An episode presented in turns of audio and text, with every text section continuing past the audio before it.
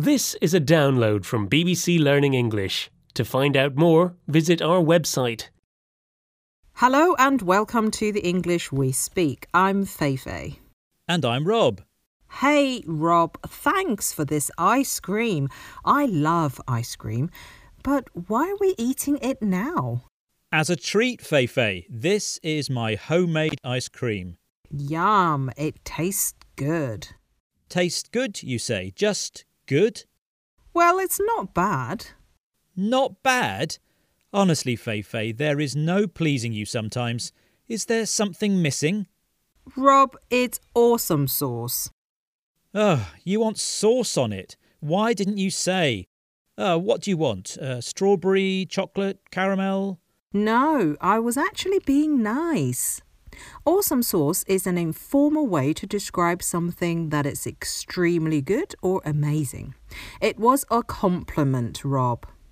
Listen to these other examples of awesome sauce.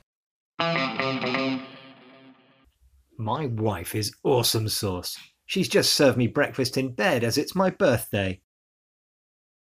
This peanut butter and banana milkshake is awesome sauce. Can I have some more, please? Hey, I got top grades in all my exams. Awesome sauce.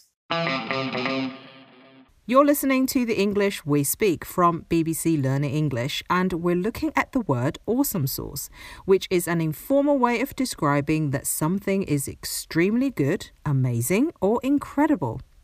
And your homemade ice cream is amazing, Rob. Oh, thanks very much. I don't know what to say. You can also say awesome sauce. The word can be used to say you're very, very pleased with something. OK then. Awesome sauce. If it's that good, I must try some too, with strawberry sauce on.